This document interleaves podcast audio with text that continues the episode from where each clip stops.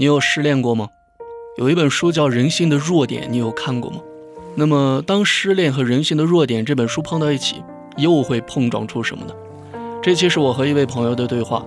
在对话前夕呢，他刚刚因为失恋导致了彻夜难眠，而那段时间他正在看《人性的弱点》这本书。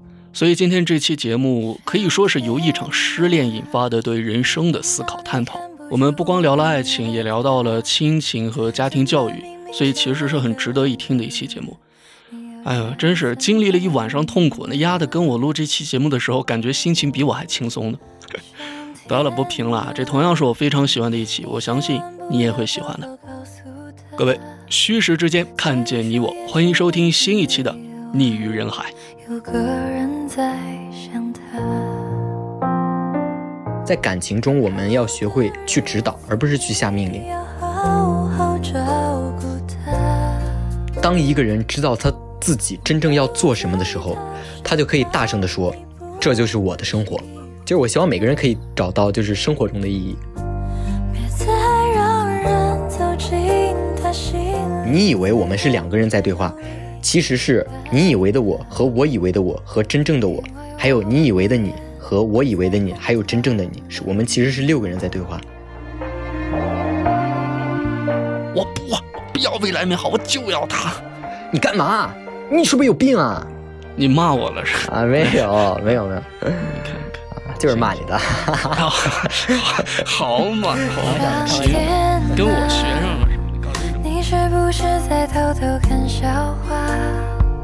明知我还没能力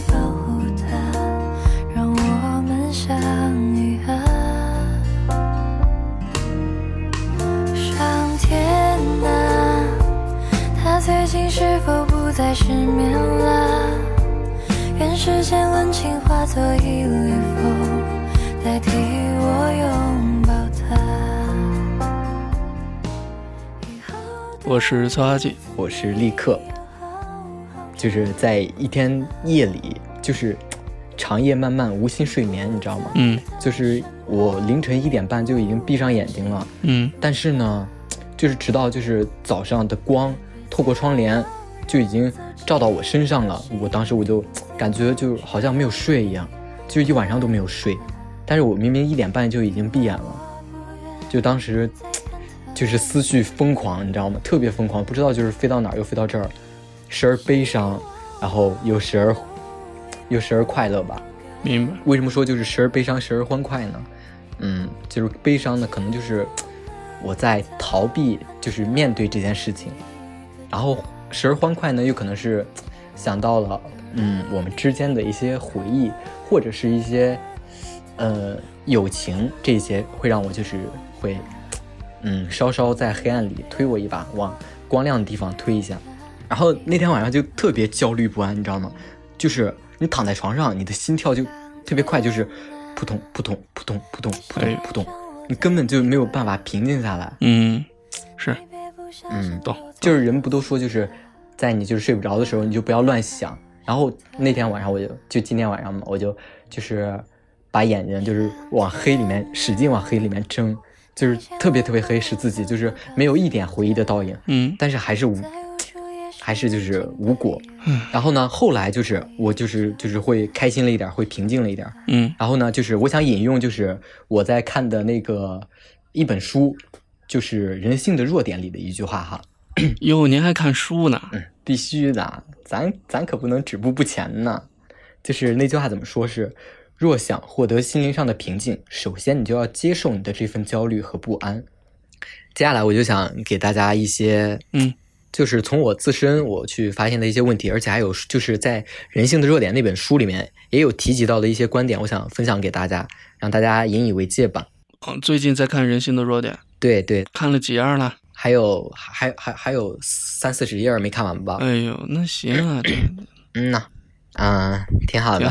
我得是得保持看书了，现在想让自己觉得就是充沛一点，因为我觉得充沛就是看书对我来说是一件比较充沛的事情，你知道吧？得想让自己做一些自己感觉有意义的事情。就是我从我从我自己的感情上给大家分析一下，分析一下吧。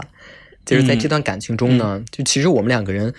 嗯，不管是我还是那个女孩，我们两个之间就存在了很多很多矛盾，但是最大的问题就是没有在站在对方的角度为对方考虑，在感情中，就是我们应该学会的是指导，而不是去下命令。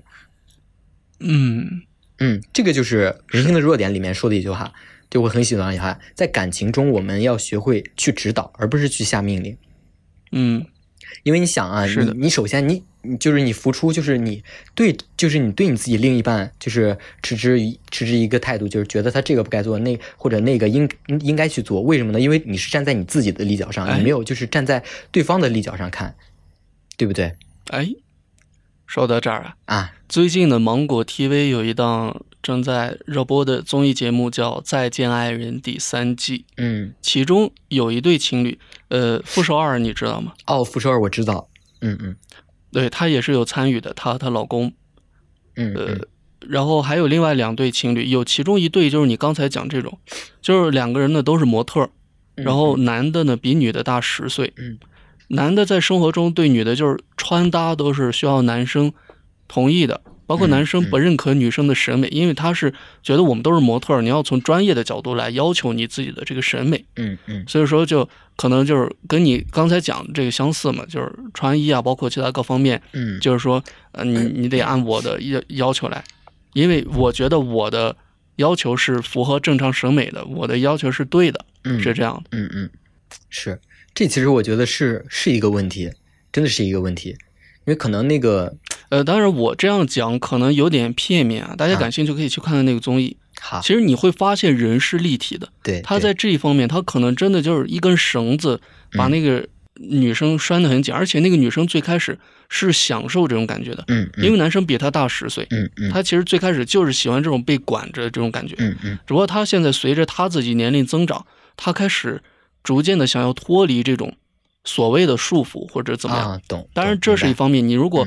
从另外一个角度、其他方面来看这个男人，他其实也是很有魅力的一个人。所以我们说人是立体的、多面的，我们不要因为嗯某一方面就否定自己，认为自己很糟糕或者 怎么样，嗯嗯好吧？我刚才想说的就是，其实就是我觉得有问题的不是这个男孩儿，嗯而是这个女孩儿，因为她自身太缺乏一个，就是她太没有把自己当回事儿了，就是自己不明白自己的，就是自己的重心，你知道吗？就是所有的一切东西都要听自己的男朋友来给你安排计划，就是觉得呃所以他们两个人之前都是没有太大矛盾，现在两个人其实为什么有了矛盾，闹到说要上这样的一个节目，啊我们来决定要不要离婚或者怎么样，嗯就是因为现在思想开始女生觉醒了，想要脱离男生，懂了懂了，但男生其实这么多年来对待女生都是这样的一个状态，忽然女生想要离自己而去，你想吧，男生本来比女生要大十岁嘛，嗯在中年这样，的一个年龄，他可能内心深处会有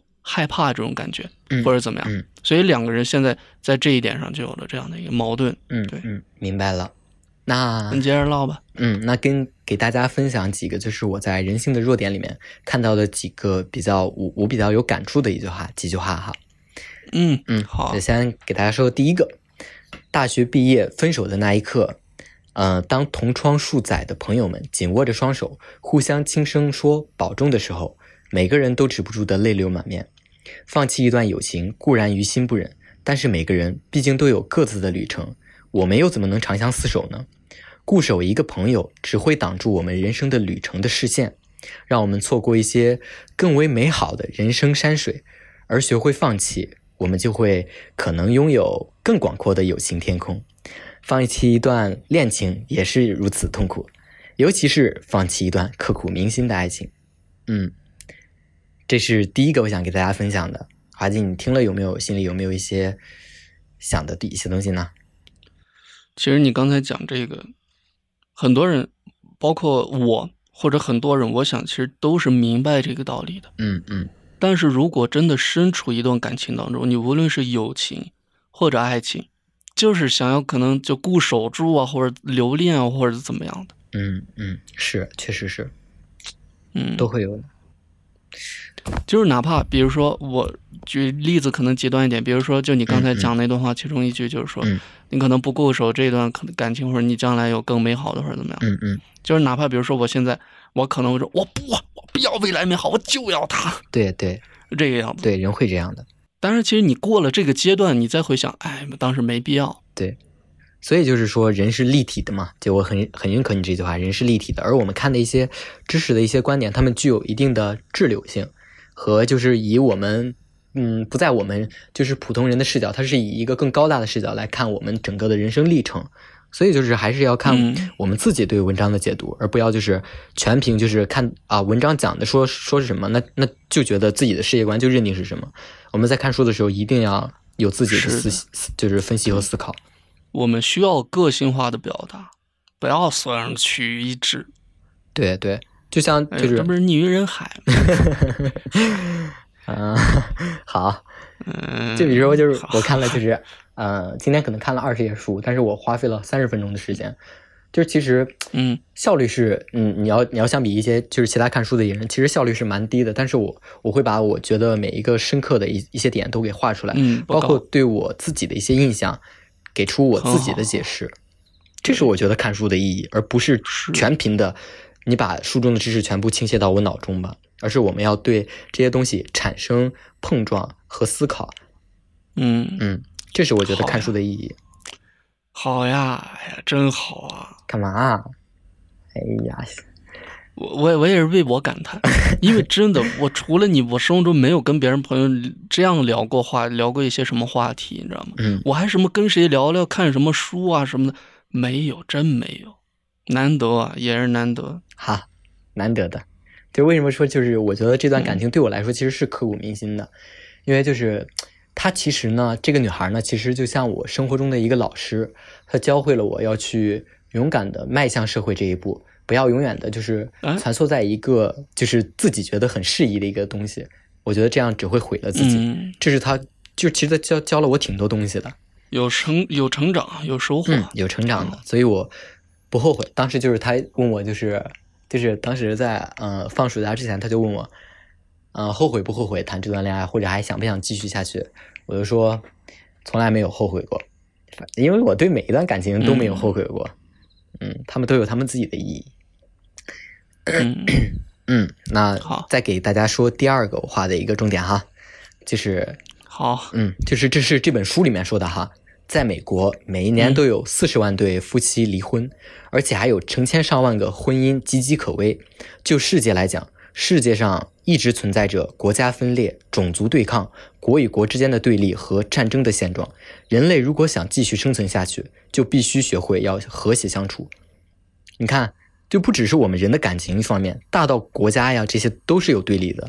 所以我们不要觉得，嗯，就是不要就是思想太过片面化或者太过狭隘化。嗯为什么把这句话画上重点呢？因为就是我们可能真的就是很多人就是在想到感情这一方面，就可能只是啊、两个人之间的感情，但是你要突然联想到，就是像国家这些，他们也会他们也会经历这些分离、分裂呀、啊、对抗啊这些问题，对不对？这都是世间长存的问题，所以我们不要以一个积极的态度去面对它。啊，不是，不要以一个消极的态度去面对它。哎呀，说的什么话呀？人服了！不要以一个消极的态度去面对它。没错。嗯，其实我希望大家其实能够在一段感情当中，能够哪怕是有遗憾的或者怎么样，能够有一些收获、嗯嗯。成长，其实是好事儿。嗯，你像我，哎，我我不像我了，不行，滑稽欲言又止了。因为在对方当时就有就有跟我说过，嗯嗯，就是你在之后的感情当中啊，对对方就不要再这个样子了。哦，嗯，对，哎，前人栽树，后人乘凉呗。来时不逢春，去时春满城。哎，哈哈哈，搞什么深沉呢？哎呀，别爱了。然后就是对于我刚才说的这句话呢，就是关于美国这个东西，我还有一个就是牵扯到另一个就是书中的一个点，就是你不必希望永远快乐，因为果真如此的话，那么快乐一定会变得枯燥乏味。形成我们人的情绪有喜怒哀乐这四大情绪组成，如果只是单单一种情绪喜啊这种就包裹着你，那你觉得就是它可能就是成为你生活中的一部分了，就已经是每天都要经历的事情，你就会觉得它是一个很无聊的事情，你可能就是 呃双引号的犯贱啊，可能会就是犯贱的会去想一些要要经历一些苦呀、一些悲呀，会会有这种想法的，一定会的。嗯，嗯哎，你有没有想过一个？对不起，我可能有点跳跃啊，可能跟你刚才讲的完全没有嗯，没关系。事没事，你讲你讲你讲，嗯你有没有想过，就是你跟一个人完全吐露你内心所有的一些罪恶也好，或者是一些不堪也好，嗯，或者怎么样，有想象过这样的一个没有没有场景？没有，没有？嗯，因为其实有的时候我自己都不太了解自己，你觉得会有人这样子吗？我觉得不会有人这样子的。不会吗？因为就是前几天，就是我看到一个很有意思的一个一，就是呃很有意思的一一句话，就是你以为我们是两个人在对话，其实是你以为的我和我以为的我和真正的我，还有你以为的你和我以为的你，还有真正的你，是我们其实是六个人在对话。嗯对我觉得就是，嗯，其实有的时候你自己都不知道你真正想要的是什么，就可能就是顺着就是你想你你你眼中看到的我，那我就顺着你眼中看到的我，我就这样说下去了，会有的，我觉得嗯一定会有的，因为我可能就是平时就嗯就可能有这种这种行为。唉，咋？怎么聊这一期聊的这么唉声叹气的？没有没有，感感叹嘛，感叹。嗯嗯嗯，还有吗？有，来来吧。嗯，也是啊，还是那个人性的热点里的一句话，嗯我们不要责备别人，我们要试着去了解他们，我们要试着明白他们为什么要这么做，这比批评来的更有更有意义，也会让意义变得更多。嗯正如詹森博士所说的：“先生，不到世界末日，上帝就不会审判世人。”这就是我就是涉及到呃，就是通俗易懂嘛，就是我们要换位思考，嗯，要站在对方的角度想问题。啊，这个我觉得还受益在哪儿？就是嗯嗯家庭教育当中，父母对孩子。嗯嗯嗯，是，但是我现在矛盾的一点，其实我也清楚，你包括结合自己的经历也好，包括现在看到一些其他一些很健康啊、很有效的一些教育方式，嗯自己是很期待自己能够成为一个呃教育方式很好，然后对孩子相处的很融洽，或者能甚至能跟朋友那样的一个相处的那样一个状态。嗯嗯很向往、很期待那种状态，但是我又会在想，会不会真的在生活中哪些瞬间，真的就是自己的情绪，你一时间没有控制住，然后场面可能就不是自己所预想的一般，会有啊，可能自己真的在某一天真就完全变成了自己小时候爸妈的那个样子，冲着自己指着头一顿骂。嗯，肯定会有的。但是其实我觉得，嗯，就是你说的这个点，就是指着，就是肯定会有，就是就是如果就是孩子真的有做到那种违反，就是你触及到你底线或者你的原则上一一些问题，这样的教育，我觉得是有意义的。嗯是有意义的。如果就是像他犯了原则上的错误，你还是在说，哎呀，宝宝，你不能这样。这个其实是什么？他会他会感觉不到这个事情的严重性。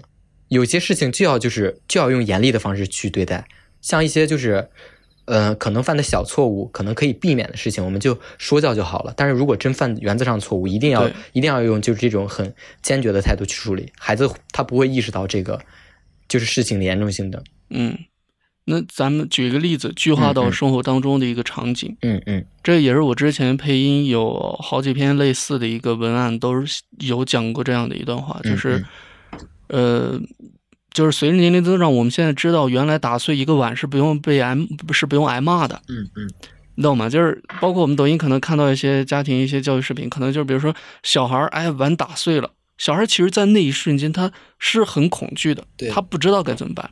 嗯嗯那么嗯我不知道你啊，反正我小时候、就我妈，这时候真的就一下就就燥了，你知道吧？嗯嗯嗯，甚至能什么呀？我妈自己手摔碎一个碗都会骂我们，啊啊不能说骂，可能就是就是嗯，反正我们不对，你懂吧？嗯，就这种感觉。嗯嗯包括我想有很多人都是这样的，嗯嗯但是现在我们看到，我也有刷到过，就是那个呃家里有装监控视频的嘛，那小孩碗不小心弄掉了，嗯，可能有意的或者无意的怎么样，他爸过去先收拾，先把小孩抱开，嗯，呃，然后自己收拾，说啊没事没事，别怕把收拾好就好了嘛，我们再那啥怎么样？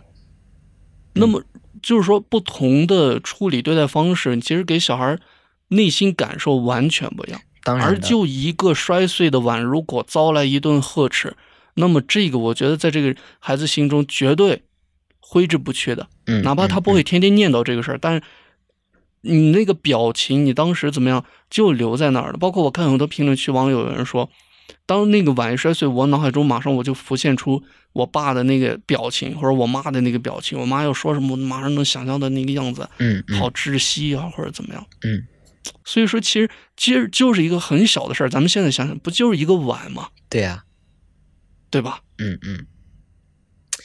但是其实呢，嗯，就是我我就是站一个站在父母的角度想吧，就可能就是我天天就是面对着一些，呃，就是工作上啊，工作上的压力啊，然后就是原来就是压力就还很大，然后回来再遇到一个这么糟心的事情，就可能像一个导火索一样，就可能把就是不仅对孩子摔摔错碗，其实孩子摔碗。就是不小心打碎碗，他是没有，其实是没有错误的，因为他是无心之举。对呀、不就不小心把那对水晶碗打碎了吗？哎呀，你看你又胡扯吗了啊！把钻石碗打碎算了。水晶，哎呀，把硫酸碗打碎，直接 直接直接移动高龙连城移移移动高龙腐蚀算了。哎，这么说，传家宝，嗯，这可能是因为这一个导火索，就可能是因为一个导火索，然后把那个父母之间的就是对，就是在外面受的一些压力会倾泻给孩子们。嗯、就是我觉得，就是如果父母遇第一次遇见这种事情，就是孩子可能打碎碗了啊，我们应该首先就是先考虑到孩子的感受，因为他打碎碗，他其实心里是特别惶恐不安的。就是你要给他树立一个很正确的榜样。如果孩子是多次就是多次打碎这个碗，那我觉得就是你可以适当的给他发火，适当的告诉他你生气了，而不是一开始就、你干嘛？你是不是有病啊？哎呦我觉，得这样是不对的。哎呦，嗯，带入了吗？你骂我了是吧？啊，没有，没有，没有，你看看，啊，就是骂你的，好嘛，开玩笑的，开玩笑的。跟我学上了是吧？你搞这种，啊，你刚才说的这个，我忽然想起来，嗯嗯这真事儿啊，就是我小时候啊，就是有一天就是在电脑前面，嗯嗯就是我妈当时要用电脑搞什么，我不是正玩着呢吗？我妈要搞，就搞旁边坐着等着。嗯嗯然后那个放键盘那个抽拉的那个板子，嗯嗯知道吗？嗯知道。不知道我没碰到啊，嗯是我妈可能怎么，或者是碰或没碰，它掉了，啊砸到我妈脚了。啊我妈立马扭头冲着我瞪着我，你知道吗？当时说啥我忘了，反正那个表情我真的是记着。嗯嗯我当时特无辜，我在这坐着，我什么也没碰，我啥也没说，怎么了？嗯，我当时特委屈，我就哭了嘛。嗯嗯但是我妈也生气，而且我我当时我 小学吧，应该我忘了几岁，嗯就这样的一个场景。其实生活中很多次类似的或者怎么样，是我们的错或不是我们的错。嗯，好吧，这段我接下来发给我妈，啊不是说给你听的就 不是。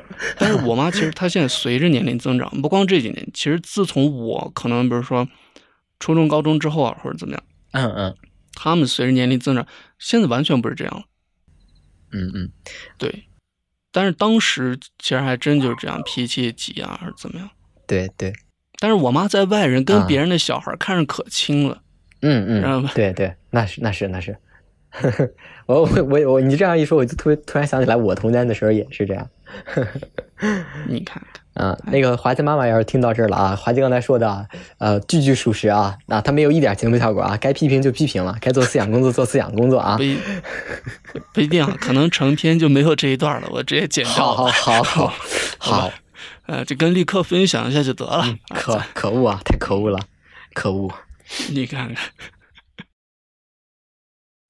然后就是书中涉及到了一个真正的艺术家，嗯嗯，这一点就是我我我就是我提出了一个我自己的观点，就是能够认真对待生活的人才是真正的艺术家。无论是他们对待任何事情，他们只要付出了足够的耐心和就是细心的去做这件事情，我觉得他就是一个人民艺术家。哎，有在认真的生活很棒很棒。对我感觉就是现在有很多人就是，嗯、敷衍了事，不管是生活上还是工作方面，嗯，就是会有一些，嗯，这些的一些不好的一些情绪。但是其实我觉得，嗯，人的，我觉得人就是一个挺重要的意义，就是感受生活，感受身边的每一件事情。如果不喜欢这个工作，那就辞了吧，回家吧。开玩笑的，开玩笑的哈。哎，其实我现在如果是我一个朋友，如果这样的一个状态，不喜欢这个工作，哎，包括这几天就有嗯嗯两个有两个人吧，嗯呃，跟我聊天就是说，就是这个工作累，嗯哎，实习工资又低，嗯，我说那咱不干啊。包括他们有那种压榨的，就是你入职之前说的怎么怎么样，休息几天给多少钱，工作之后完全不一样了。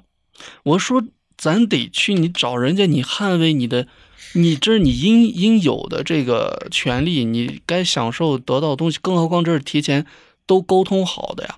对对，你这你这不履行，那你对方的问题咱去解决嘛，咱不能说就是甘愿这样子。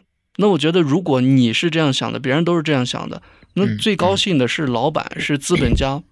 但是，哎呀，我就跟他说了好多，我也不知道他后面有没有找人家。对，这警惕我们现在在找工作啊，就把自己就自己实际想想要得到，就比如说六千块钱的月薪啊，然后我们就抬高，我们就说我们要我我我我觉得啊，就给老板这么说，我觉得一万万吧，一万九千吧，就这个啊，你们自己看着办。哎然后然后呢，他就就是再给你降一点，再给你克扣一点，吧！然后给你六千块钱，这差不多了。哈哈哈哎呦，行，嗯，这个跟买东西似的，是吗？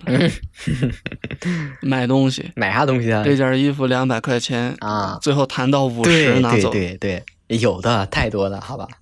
嗯，这样我就是突然想到，就是前几天我我突然就是对工作有一个全新的一个想法，就是也不是全新的吧，就突然嗯冒出对工作的一个想法，就是也许呢，工作带给我们的不只是薪水哈，还有生活的意义，嗯可能就是我们往往忽略掉了，因为我觉得工作是一直伴随着我们好久好久的，你知道吗？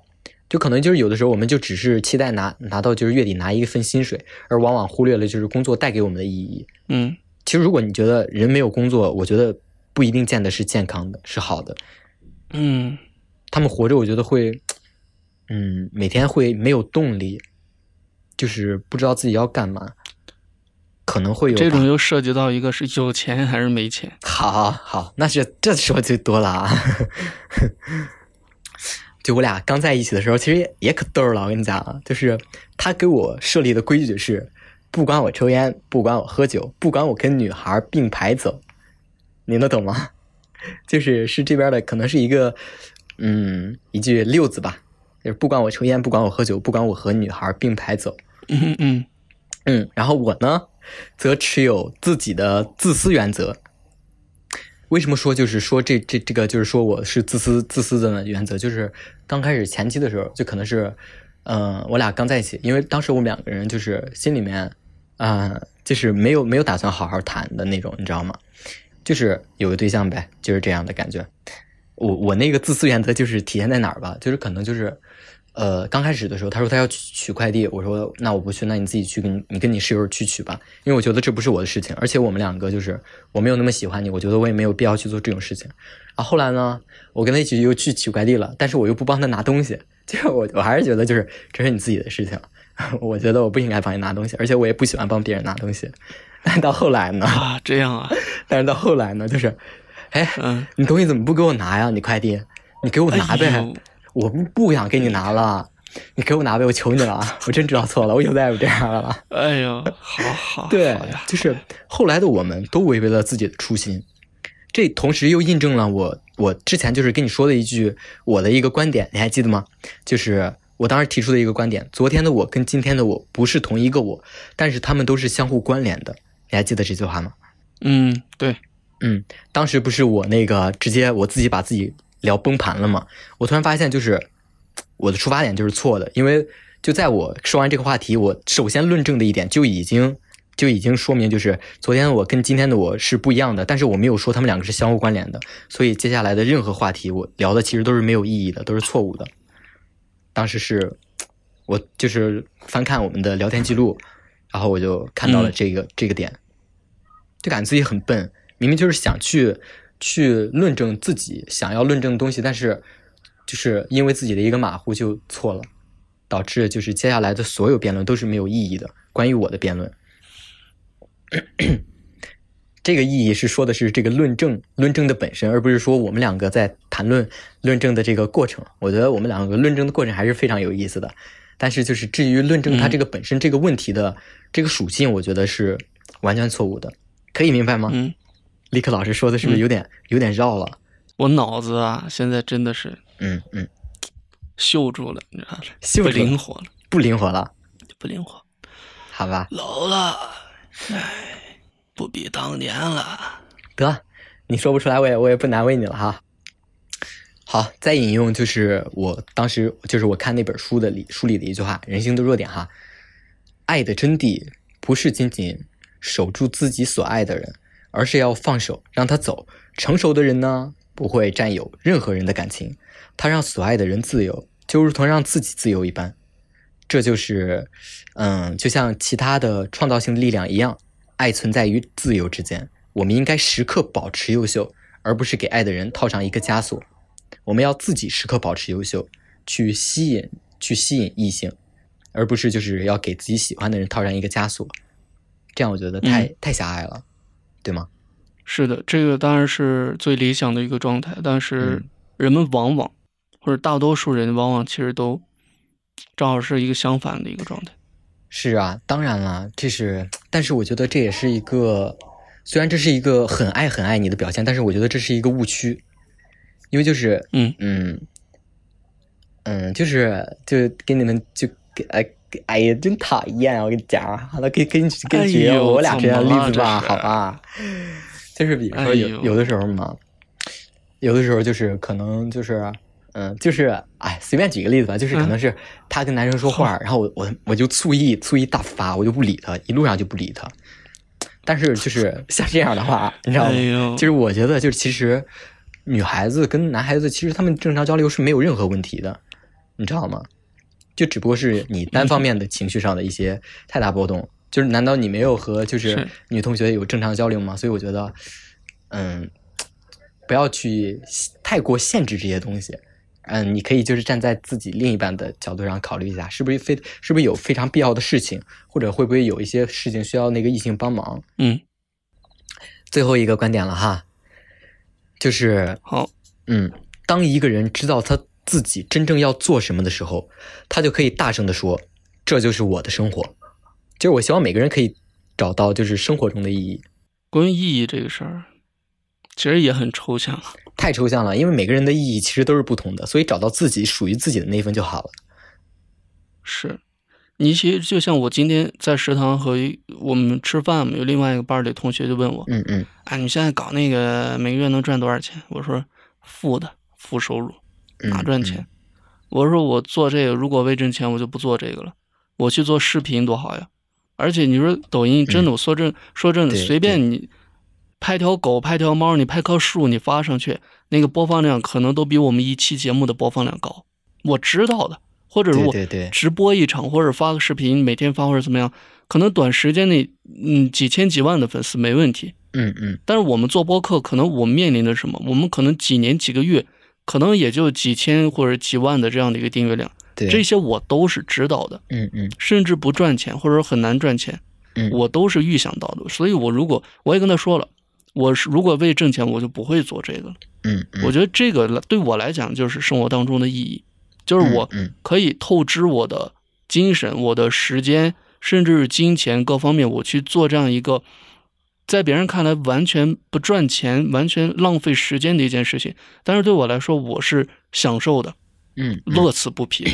这对这就是我生活当中的意义。对，就是我也想说，就是每个其实我们每个人生活的意义都是不一样的，没有必要就要去追追求就是所谓的对与错。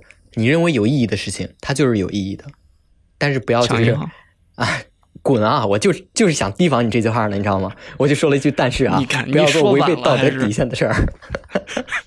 我他妈的真的是啊好好，翠华姐，翠华姐啊，真的你在黑，你往黑里面趴，提防着点趴不出来了你，马上被通知了，这幸好跟你唠这了。这如果是我自己单口播客，我不知道我在这儿一整期可能都是什么各种违法、违纪、乱嗯乱七八糟的事情的。啊，大家好，今天这啊、我我是翠花姐，今天是不分昼夜啊。这期节目挺无聊的，先抢个银行吧。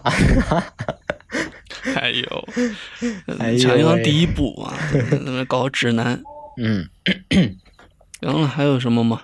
其他就是也没什么了。然后呢，就是就是我想把一句话放在最后哈，就是其实这个当时就是我跟我。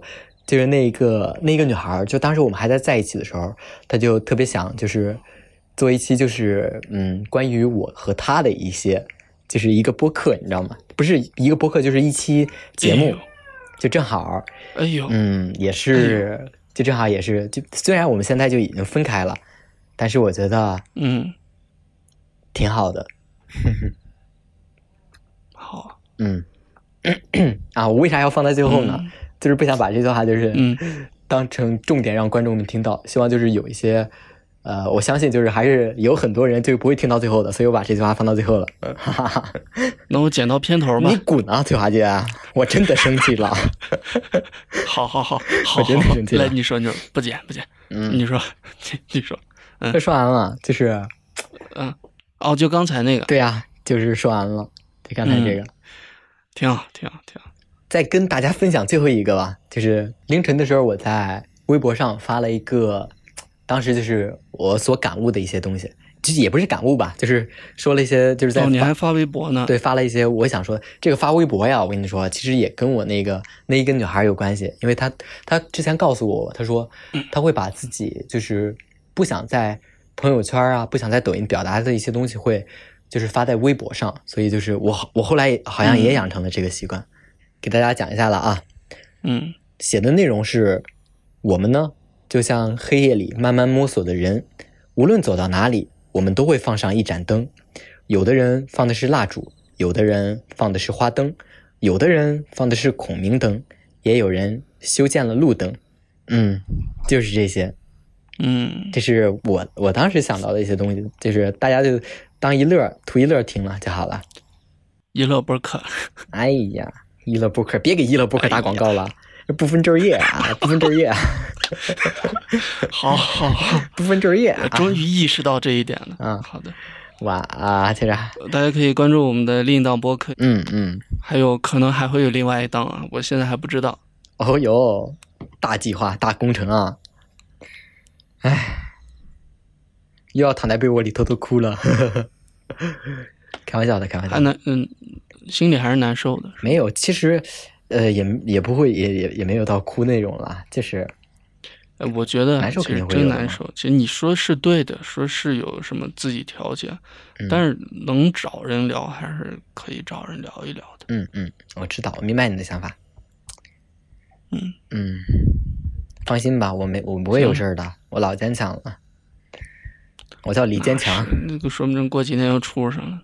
哎呦，你看看，你老要来这茬我这段还没过去呢，你就先别提那茬了呗。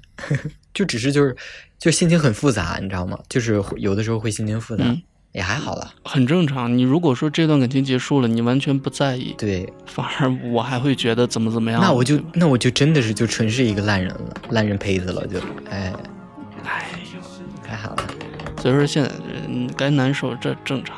嗯，话也影响生活当当中其他的，对吧？嗯，直接直接，哎呀，我的妈呀！没事儿没事儿，还还好。转移注意力，其实这个时候我觉得就是转移注意力嘛。你看书啊，或者你就玩游戏，嗯嗯，或者找人聊天，其实都转移注意力嘛，嗯，是吧？嗯，嗯，时间时间这个老逼灯一定会给我一个交代的，好吧？哎，好好会的会的会的。好，喜欢我们节目的朋友呢，可以现在搜索关注我们的微信公众号“不分昼夜星球”，也可以添加好友 bfzy 零六，进入我们的股东大会群聊里面。没错，入群的每一位都是我们的精神股东们，陪伴和见证我们的小破节目的不断成长。非常欢迎大家积极的入群，好吧？包括你有什么想要投稿的故事，想要作为嘉宾参与我们节目的录制，都可以添加 bfzy 零六。好，就是这样。得，那就到这儿吧。你早点休息吧，是不是？耽耽耽耽误你挺挺长时间了，你快休息吧。得了，咱就这样了。那本期节目就到这儿了。还是我是主播立刻啊，行。啊，这个是催化剂，后面还聊着呢。啊，我是催化剂。嗯，拜拜，下播下播。